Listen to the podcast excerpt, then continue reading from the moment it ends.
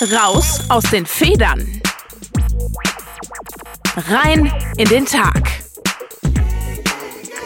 Durch die Woche mit Omi.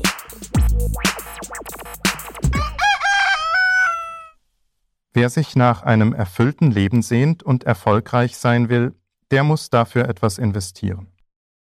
Tipps dazu findet man ohne Probleme im Internet, kann man in Podcasts hören und in Zeitschriften lesen oder auch in YouTube-Videos erfahren.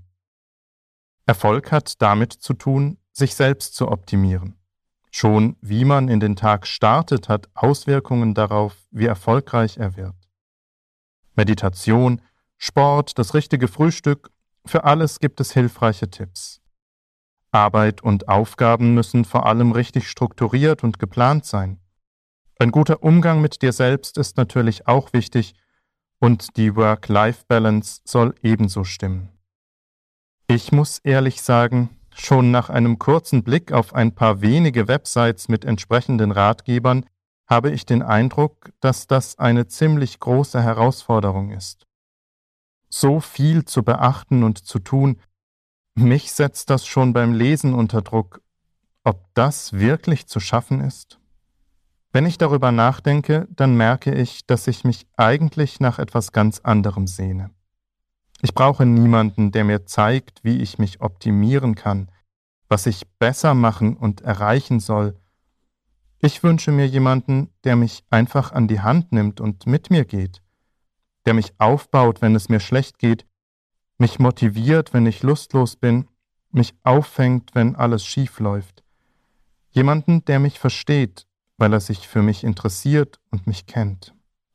Ein kleiner Abschnitt aus dem Evangelium spricht mich in dieser Beziehung an. Jesus redet dort über sich selbst als den guten Hirten.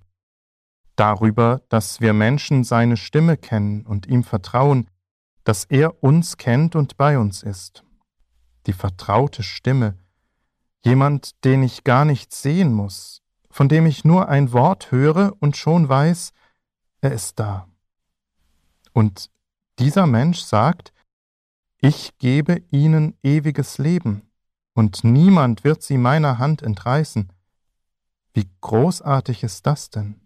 Keine Spur von Selbstoptimierung, Tagesstart und Aufgabenplanung, weil Jesus schon alles optimiert hat. Darauf möchte ich heute vertrauen, dass es denjenigen, der mich versteht, weil er mich kennt, sehr gut kennt, schon gibt.